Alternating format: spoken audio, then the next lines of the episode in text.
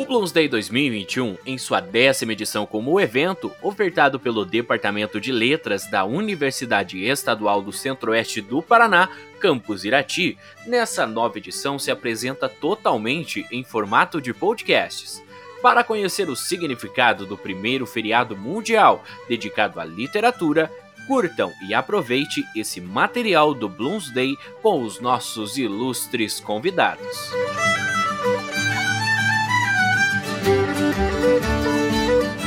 Este episódio contou com a participação das alunas que participam do Programa Institucional de Iniciação Científica para o Ensino Médio, o PIBIC. A Agatha Cristina Lechinsky e a Letícia Aparecida Ramos de Lima são alunas do Colégio Trajano Grácia em Irati, Paraná. Já a Carolina Malfi Lopes Reis é aluna do Colégio Albert Sabin em São Paulo.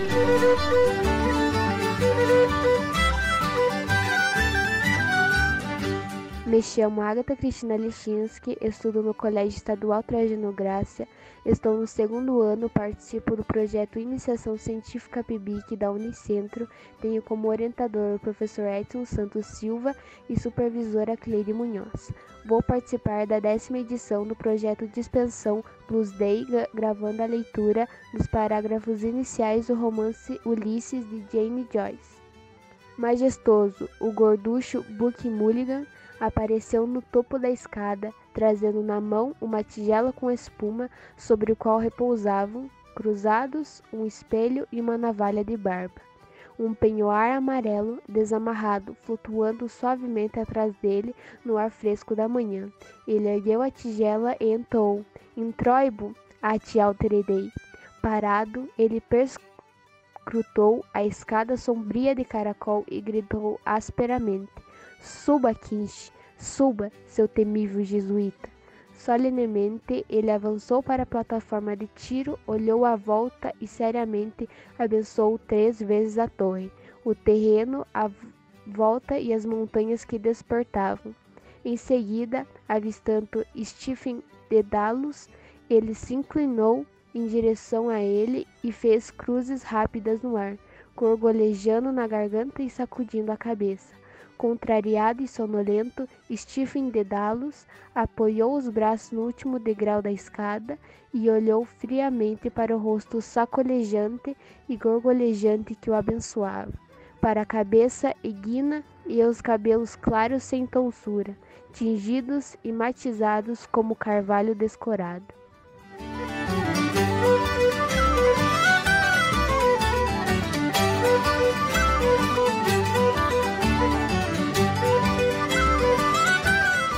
Meu nome é Letícia Aparecida Ramos de Lima, sou do Colégio Trajano Graça e estou no segundo ano. E estou participando do projeto de iniciação científica da Unicentro. Meu orientador é o Edson Santos Silva e a minha supervisora é Cleide Munhoz. E estou participando da décima edição do projeto de extensão Bloomsday, gravando a leitura dos parágrafos iniciais do romance de Ulisses de James Joyce. Buck Mulligan Espreitou por um instante por baixo do espelho e depois cobriu a tigela, rapidamente.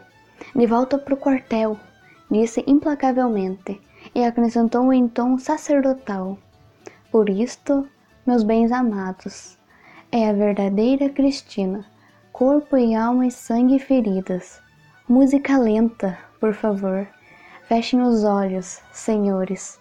Um momento, um pequeno problema com esses corpúsculos brancos. Silêncio, todos. Ele olhou de soslaio para cima e soltou um longo e lento assobio de chamada. Depois fez por um momento uma pausa em atenção elevada, com seus dentes iguais e brancos, brilhando aqui e ali pontilhados de ouro. Crisóstomo.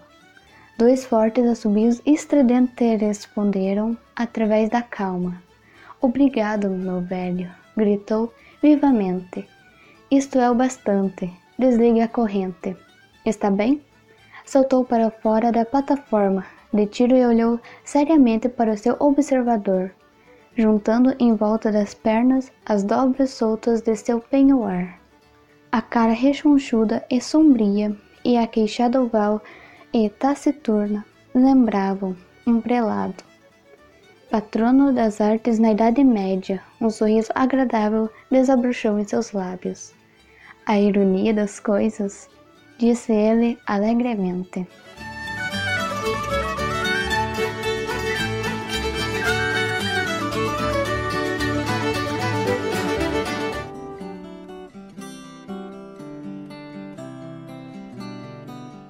Olá, eu me chamo Carolina Malf, sou estudante do ensino médio em São Paulo e vou prestar vestibular esse ano na Faculdade de Medicina. Eu li Ulisses ao longo do ano passado e agora fui convidada pelo professor de História para participar desse projeto. Eu vou compartilhar alguns dos meus trechos favoritos. O primeiro deles. Pode escrever o que eu estou falando, Sr. Dédalus, ele disse. A Inglaterra está nas mãos dos judeus, em todos os postos mais altos. As finanças, a imprensa. E eles são a marca decadência de uma nação. Em todo lugar em que se reúnem, eles consomem a força vital da nação. Há anos eu estou vendo os prenúncios disso. Pode apostar que enquanto estamos nós aqui parados, os mercadores judeus já estão no seu trabalhinho de destruição. A velha Inglaterra está morrendo. Afastou-se de um passo rápido, seu olhar ganhando vida azul ao passar por um largo raio de sol. Olhou em torno e de volta. Morrendo, ele disse, se é que já não morreu. A meretriz errante berra e cava a cova da Inglaterra. Seus olhos vidrados em uma visão encaravam severos através do raio de sol em que se detivera. O mercador, Stephen disse, é alguém que compra barato e vende caro, judeu ou gentil, não é? Eles pecaram contra a luz, o Sr. Dizzy disse, grave, e dá para ver as trevas nos olhos deles, e é por isso que eles vagam sobre a terra até os dias de hoje. Nos degraus da Bolsa de Paris, os homens de pelouro cotando preços nos dedos de pedras preciosas, matracas de gansos. E chameavam alto, alheios ao tempo, cabeças precopotando sobre cartolas enviesadas. Não seus, essas roupas, essa fala, esses gestos.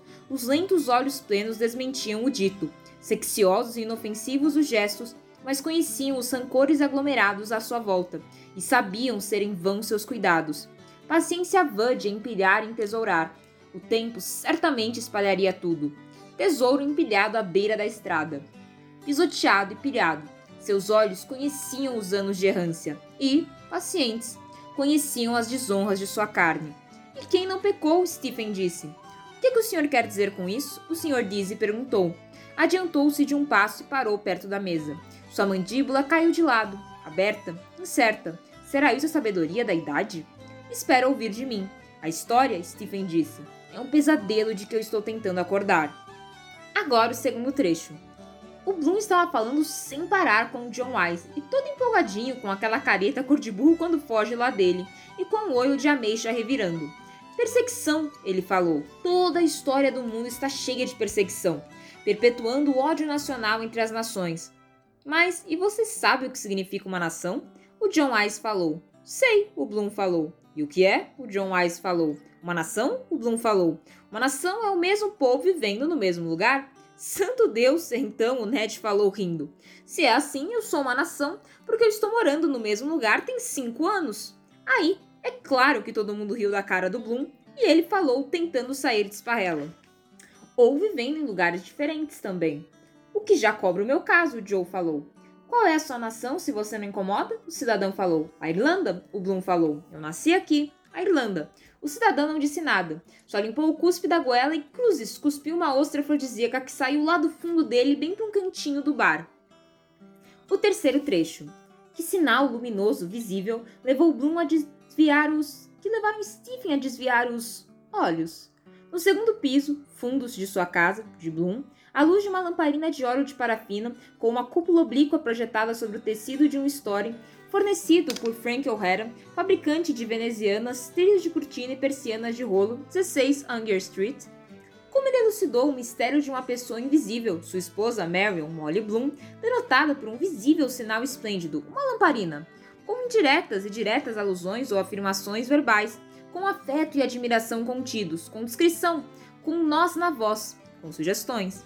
Ficaram ambos então silentes? Silentes, cada um contemplando o outro nos espelhos ambos da carne recíproca, de suas dele não dele frater faces.